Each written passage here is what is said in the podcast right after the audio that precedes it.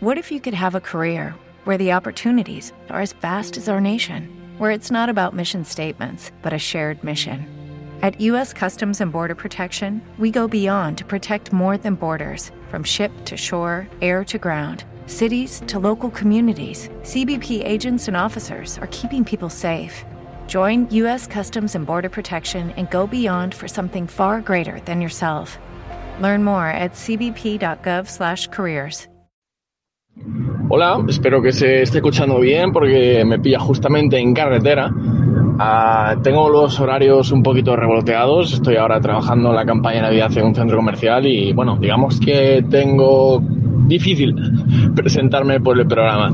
Pero bueno, tenía ganas de enviar un audio por uh, una de esas uh, pajas mentales que a veces me vienen a la cabeza.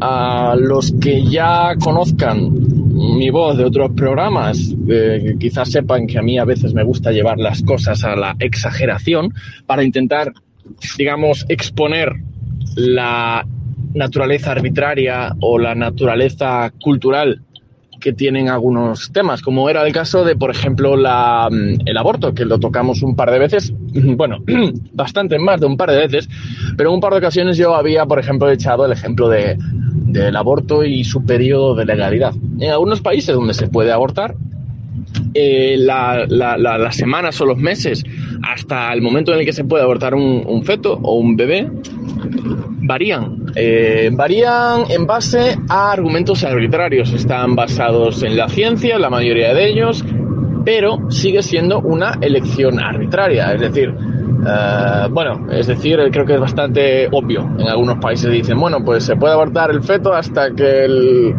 desarrolla, qué sé yo, la, la, la, la sensibilidad o, el, nervio. Bueno, ya no me salen las palabras, pero me entienden, ¿no? U otros países dirán, no, hasta que empieza a latir el corazón, o yo qué sé, cualquier cosa. O, ¿por qué? ¿Qué se considera vida y qué no se considera vida, no? Eso ya entramos en terreno más allá de la ciencia, un poco en la filosofía. Eh, y entonces yo llevaba ese caso al extremo con aquello de, eh, ¿y por qué no llevar al aborto más allá del nacimiento? Es decir, por ejemplo, imaginemos poder abortar hasta las tres, a las tres eh, meses,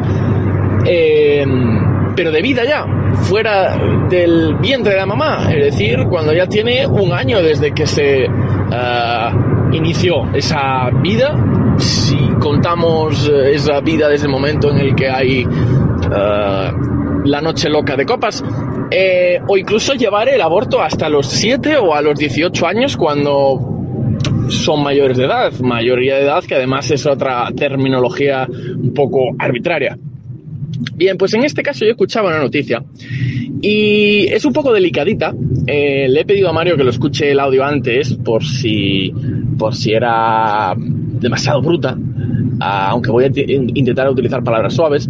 Eh, si está escuchando esto es porque le ha parecido bien. Es sobre el tema de la pornografía. Eh, la pornografía, eh, en algunos casos, algunas temáticas, categorías, se culpa de que puede influir en el comportamiento de las personas que lo ven, de la audiencia.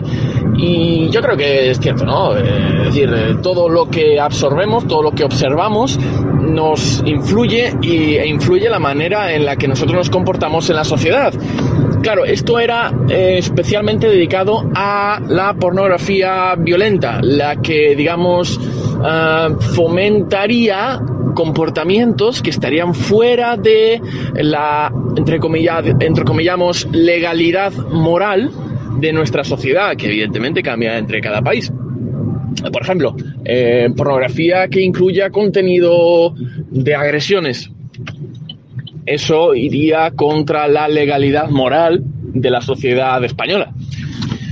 Eh, bien, el caso es que nosotros se supone que somos liberales, más o menos eh, exagerados, más llevados al extremo menos, y por eso eh, se me, se me hace interesante la situación.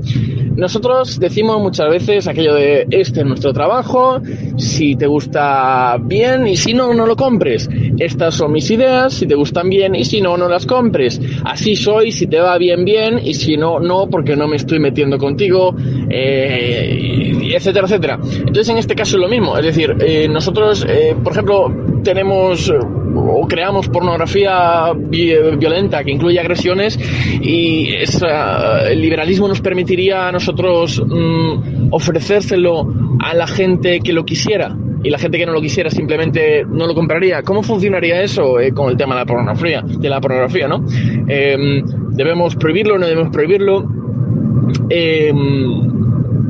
Aplicado al día de hoy, a la sociedad en la que vivimos, evidentemente, porque una sociedad prácticamente utópica, de, yo qué sé, supongo que una sociedad no capitalista, eh, ya sería otra historia.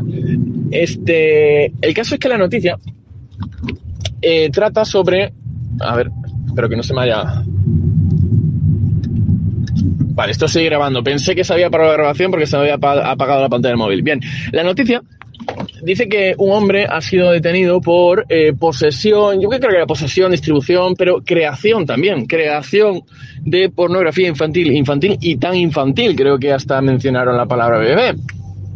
Vale, eh, de nuevo, rescatamos el hilo de lo que decía yo antes. Eh, yo creo esta pornografía, realmente como liberal yo puedo decir, quien la quiera, que me la compre, que la reciba, y que no la quiera simplemente que pase de largo, porque total no la estoy haciendo para esas personas. Eh, aquí hay que aclarar una cosa. Esta pornografía que creaba el hombre este no era real, es decir, no la grababa a él, sino que lo hacía a través de una inteligencia artificial. Es decir, sí la creaba él, pero no con personas reales, era todo ficción.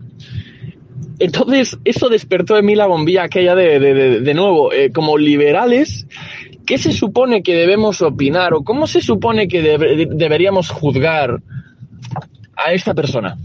Eh, porque luego está el asunto. ¿Te está gustando este episodio? Hazte fan desde el botón apoyar del podcast de Nivos.